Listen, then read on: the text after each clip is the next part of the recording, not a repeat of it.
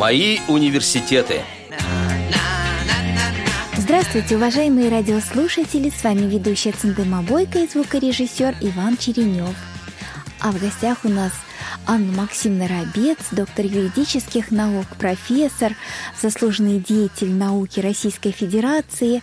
И мы сегодня говорим о профессиональной деятельности Анны Максимовны. Это уже четвертая наша передача. В предыдущих мы говорили о дошкольном детстве, школе и об учебе в университете. Здравствуйте, Анна Максимовна.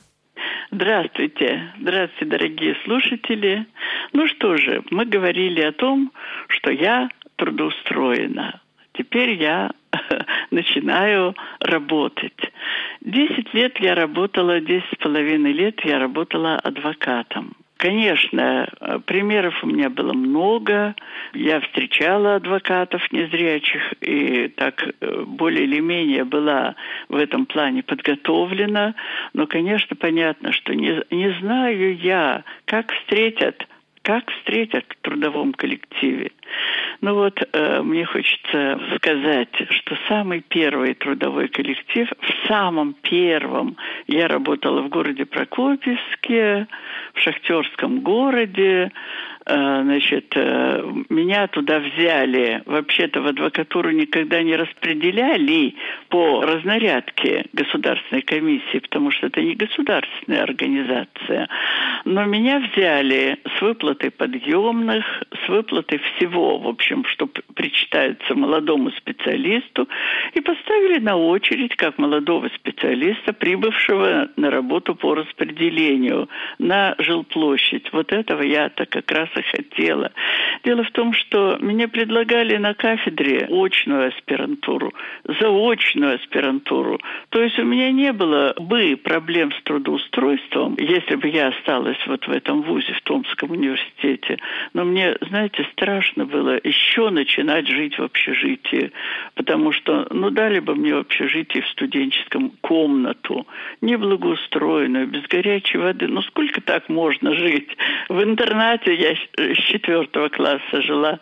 После школы я работала два года, жила в общежитии. Поэтому, конечно, мне хотелось бы иметь квартиру. Ну и вот я приехала в Кузбасс. Встретил меня заведующий юридической консультации Михаил Моисеевич Гущинский. Вот, знаете, встретил, открыл дверь, бегю, прошу вас, и все. И я начала работать. И никаких выпадов, никаких удивлений, никаких вопросов. Я с этим не сталкивалась. Никто мне ничего не задавал, не, не спрашивал. Присматривались, конечно, потому что всем было интересно.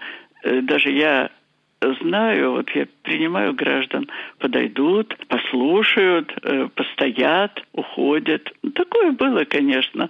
Но чтобы вот э, какие-то вопросы нелепые задали мне, я вот даже стихи мы, на мое сердце легли, я на юбилей Гущинскому так и написала.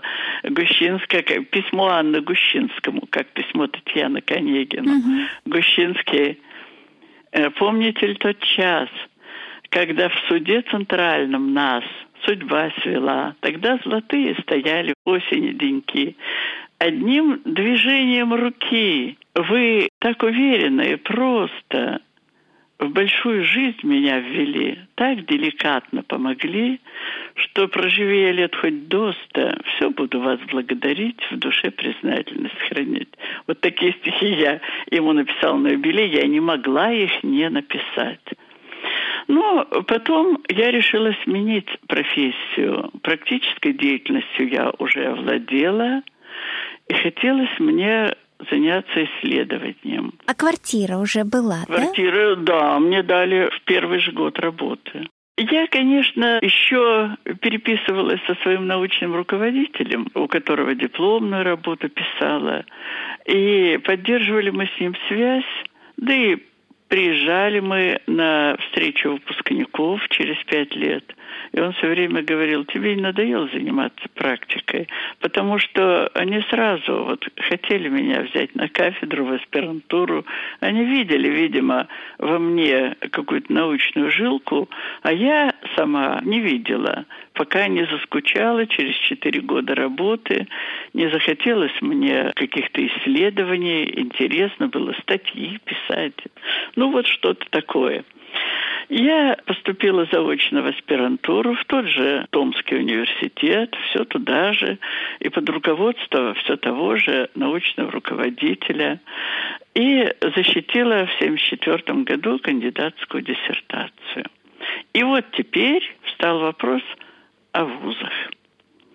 Первый раз я писала сама, в несколько вузов написала. Мне, мне хотелось еще сменить место жительства семейным неурядицам, по семейным обстоятельствам, да и потому, что в городе Прокопьевске все время прожить это очень, ну, как-то тоскливо, потому что город был, может, он тогда сейчас становится хорошим, я не знаю, но тогда он был, конечно, город пьяных, город шахтерский, город э, какой-то такой.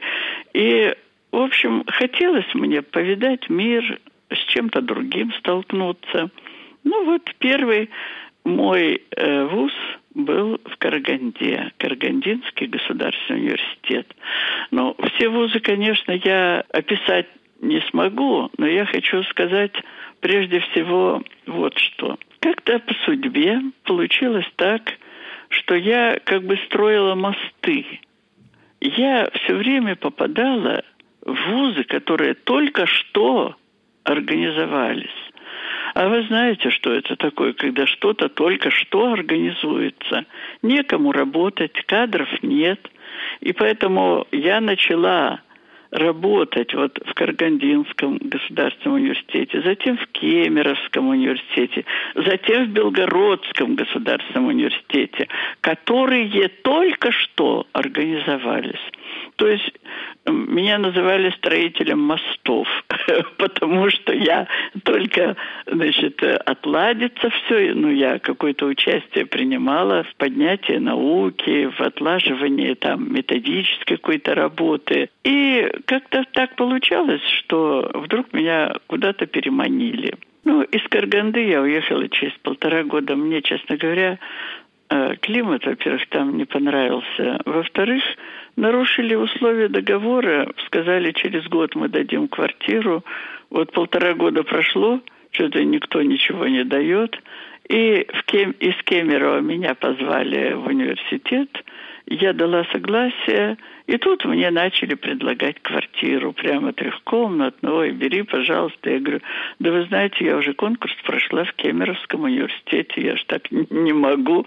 Ну, в общем, переехала в Кемерово. Э, тут у меня было много друзей, и тут был дворец культуры в Осовске, где был уже традиционно академический хор.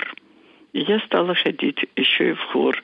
Я уже теперь совмещала преподавательскую работу и участие в, вот, в академическом хоре. Так же, как в студенческие годы я участвовала в хоровой капелле академической, так и тут участвовала.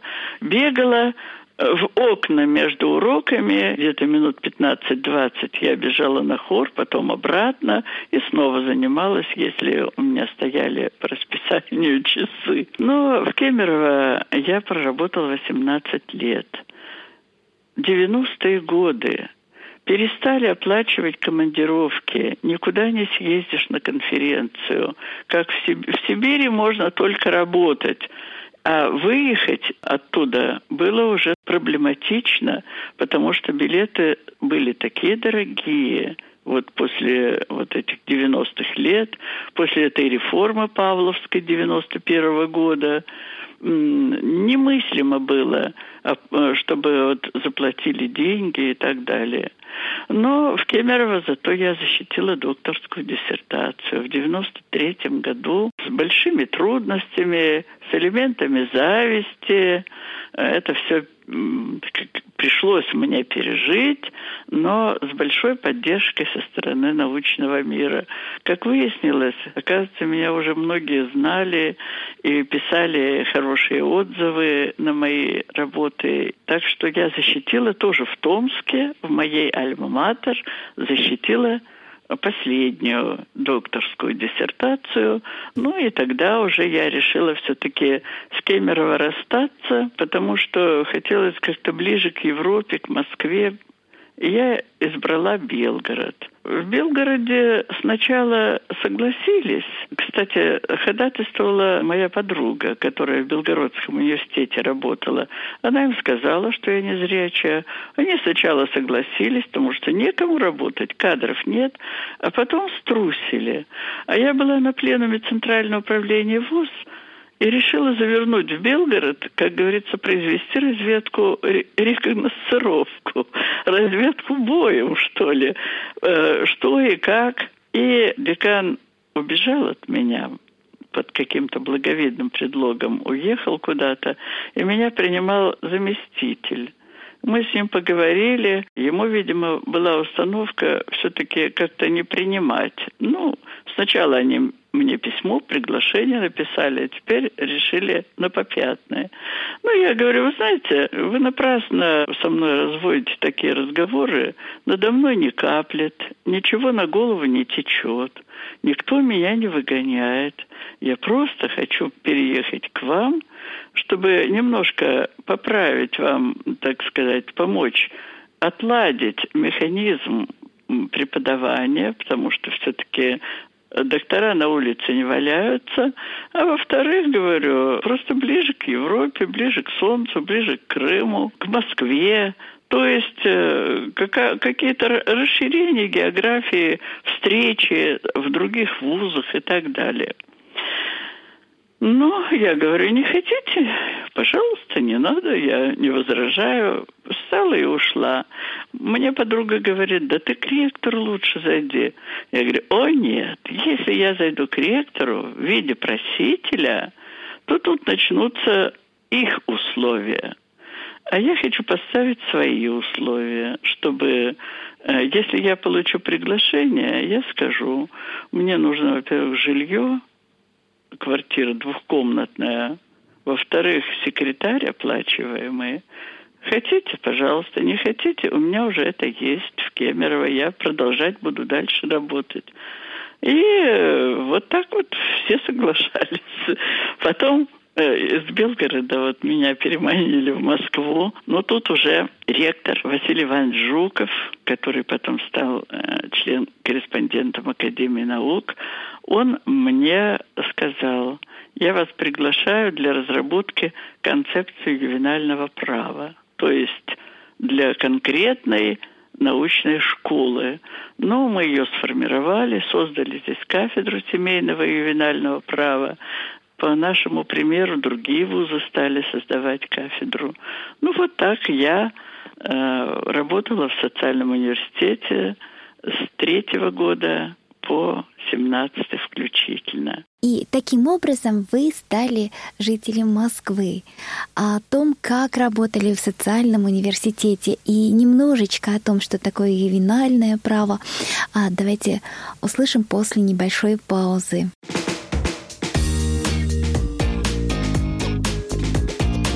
Слушаете Радио ВОЗ. Напомню радиослушателям, что сегодня мы беседуем с Анной Максимовной Рабец, доктором юридических наук, профессором, заслуженным деятелем науки Российской Федерации. Да, Анна Максимовна, и как же ваша жизнь складывалась в Москве? Поскольку я была все-таки в Москву приглашена, она складывалась у меня, в общем, неплохо, нормально.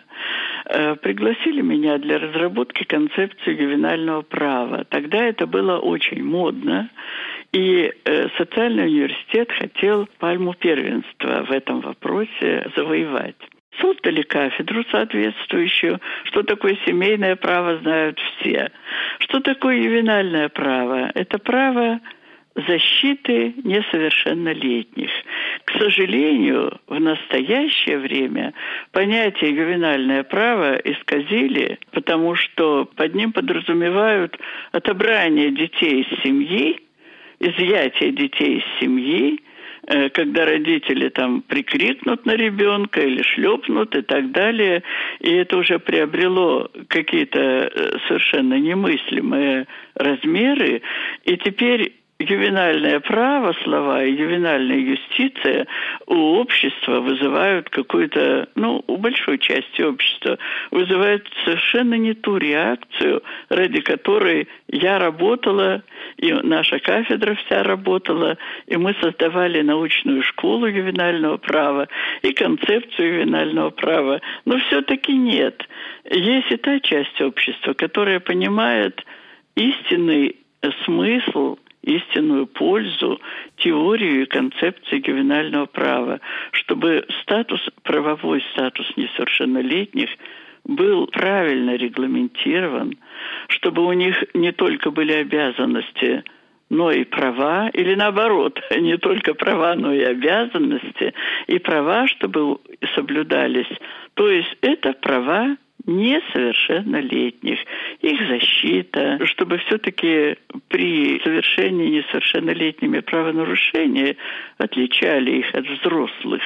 Если взрослых надо наказывать, только карать за совершенное преступление, то здесь надо работать с ними. Они же все равно вернутся в наше общество. И чаще всего они совершают преступления либо ввиду плохого генофонда, либо чаще всего ввиду плохого воспитания. Э, так что мы, взрослые, в конечном итоге все равно отчасти виноваты за то, что наши дети совершают преступления, другие правонарушения. Вот наша вот эта вот теория ювенального права. Ну, конечно, она научная теория. Но за это я по представлению социального университета получила звание почетное заслуженного деятеля науки Российской Федерации в 2010 году. Так что в Государственном социальном университете я проработала 14 лет – и сейчас поддерживаю связи с университетом. Вот уже где-то в 2019 году внедряли научно-методический центр для студентов-инвалидов, как там заниматься и так далее. Я там тоже принимала определенное участие в этом. Таким вот образом жизнь в Москве у меня сложилась очень даже неплохо. Я по совместительству работала в других еще вузах, в кооперативных, в Мытищах, в Перловке, в потребкооперации. Работала в МВТУ имени Баумана. Сейчас я работаю по совместительству в Академии труда и социальных отношений, а также я работаю в Томском своем университете, потому что как только я прекратила работать в РГСУ, меня сразу же пригласили в Томский государственный университет в научно-исследовательскую лабораторию социально-правовых исследований и быть членом диссертационного совета. Ну, кстати, могу сказать, что у меня 31 кандидат юридических наук под моим руководством выпущен. Э, география широкая. Все стали они теперь и заведующими кафедрами, и судьями, и э, председателями областных судов.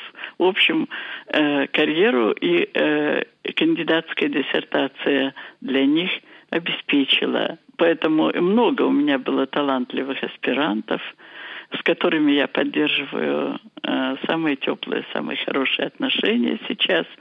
Вот таким образом складывается, э, э, так сказать, развиваются, живут и действуют мои университеты. Анна Максимовна, как сейчас вот с дистанционным образованием, а, как вам новые технологии, как справляетесь? Это была одна из причин, по которым я перестала заниматься учебным процессом. Но это было еще до пандемии. Дело не, в толь, не только в э, дистанционном таком э, удаленном образовании, то ладно было бы. Но дело в том, что наш государственный социальный университет, э, ну, наверное, первый, он стал, как говорится, впереди планеты все эти, ну и другие вузы, стали как-то дистанционным обучением не то чтобы злоупотреблять, но слишком большое значение ему придавать. Вместо живого общения с преподавателем пишем мы так называемые контенты. Пишем конспект лекции, какие-то э, вопросы, которые хорошо бы им самостоятельно освоить. Пишем, допустим, правовые ситуации, которые им надо было бы им решать. Рекомендуем литературу, обратной связи живой мы почти не обнаруживаем. Во-первых, сейчас померкли научные студенческие общества. Ну, в Москве это особенно трудно, потому что расстояния такие. Ну и в провинции они свернулись вообще. То есть раньше научные кружки были, э, научные студенческие конференции прекрасные. Сейчас это все э, немножко по-другому. Во-вторых, дистанционное обучение влечет за собой, конечно, переписывание, скачивание из интернета. Вот я проверяю дистанционные контрольные работы. Человек 500 надо мне в год, допустим, проверить почти все пишут примерно одно и то же. Некоторые даже титульный лист не меняют, а просто берут чужую работу. Я им пишу тогда. Я уже эту работу проверяла. Я ему, этому человеку уже оценку поставила. Ну, в общем, вот такое, знаете, начинается некоторое такое отупение. Ты думаешь, а ты-то вообще э, сам-то ты для чего? Потому что студенты тебя как преподавателя, как человека, с которым можно поговорить, которому можно высказать какие-нибудь идеи там завиральные, фантастические, э, ради чего и существует вообще наука. Нет уже такого. Или, по крайней мере, свелось к минимуму. И мне лично стало неинтересно работать. Э, вот когда удельный вес, э, подавляющее большинство занятий идет дистанционно. И еще на самостоятельную проработку материала, да, больше получается? На самостоятельную. Это было бы еще ничего, если бы не интернет.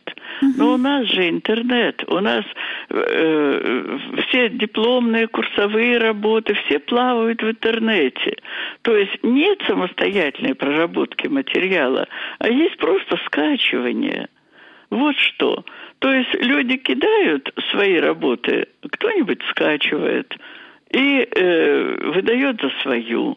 Также и, и, дело теперь обстоит и с курсовыми работами, и с дипломными. Кстати, это еще недостаток нашего теперешнего образования. Курсовые работы свели к минимуму. Если раньше студент мог хоть итог своей деятельности по какой-то проблеме подвести, написать хорошую курсовую работу, которая чаще всего переходила потом в дипломную работу, то есть мы расширяли параметры. Он на втором курсе над одним поработал, на третьем над одним, над другим. И в конце концов у него получилась дипломная работа. Ему только собрать практику, осовременить ее и так далее. И студенту было интересно. Это была, как говорится, работа над проблемой сразу со второго или с третьего курса и до конца. А сейчас курсовых работ практически нет – Контрольных работ нет, то есть даже проверить, как он может самостоятельно трудиться, тоже проблематично, э, потому что читать вот то, что он уже скачал, ну, кому это интересно?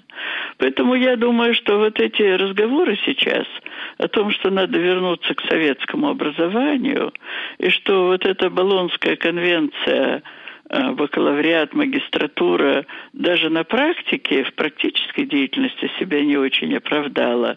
В этом есть большая доля истины. И, конечно, работать преподавателю сейчас не столь интересно и не так это продуктивно все. Наверное, у вас есть свои какие-то секреты преподавателя, все-таки опытного, поэтому можете дать советы нашим радиослушателям. Ну, какие же у меня секреты? Надо понимать студентов. Надо их понимать, даже если они что-то не то делают – надо, мне кажется, набраться душевной щедрости, ставить себя на место другого или вспомнить, а ты-то кто был? Вот когда ты вспомнишь это лишний раз, ты поймешь человека и не будешь уже э, взыскивать с него так, как будто ты сейчас ему вынесешь, по крайней мере, смертный приговор. Потому что, ну, конечно, можно делать замечания, можно и за списывание человека выгнать. А вот, кстати, это интересная проблема незрячего преподавателя.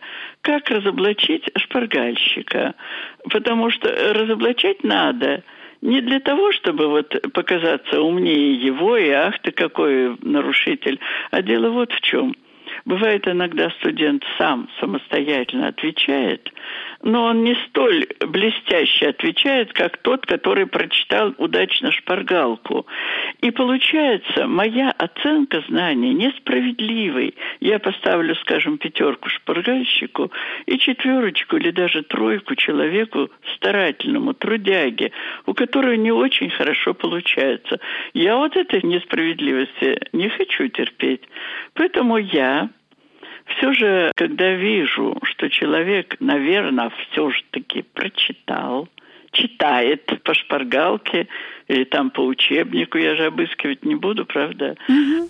я начинаю задавать вопросы, уточняющие – потому что человек иногда даже не может выговорить термины, он не привык, он ничего не читал, а просто решил вот списать вот так по шпаргалке. Я вижу, что он не владеет нормально терминологическим аппаратом, тогда начинаю задавать вопросы.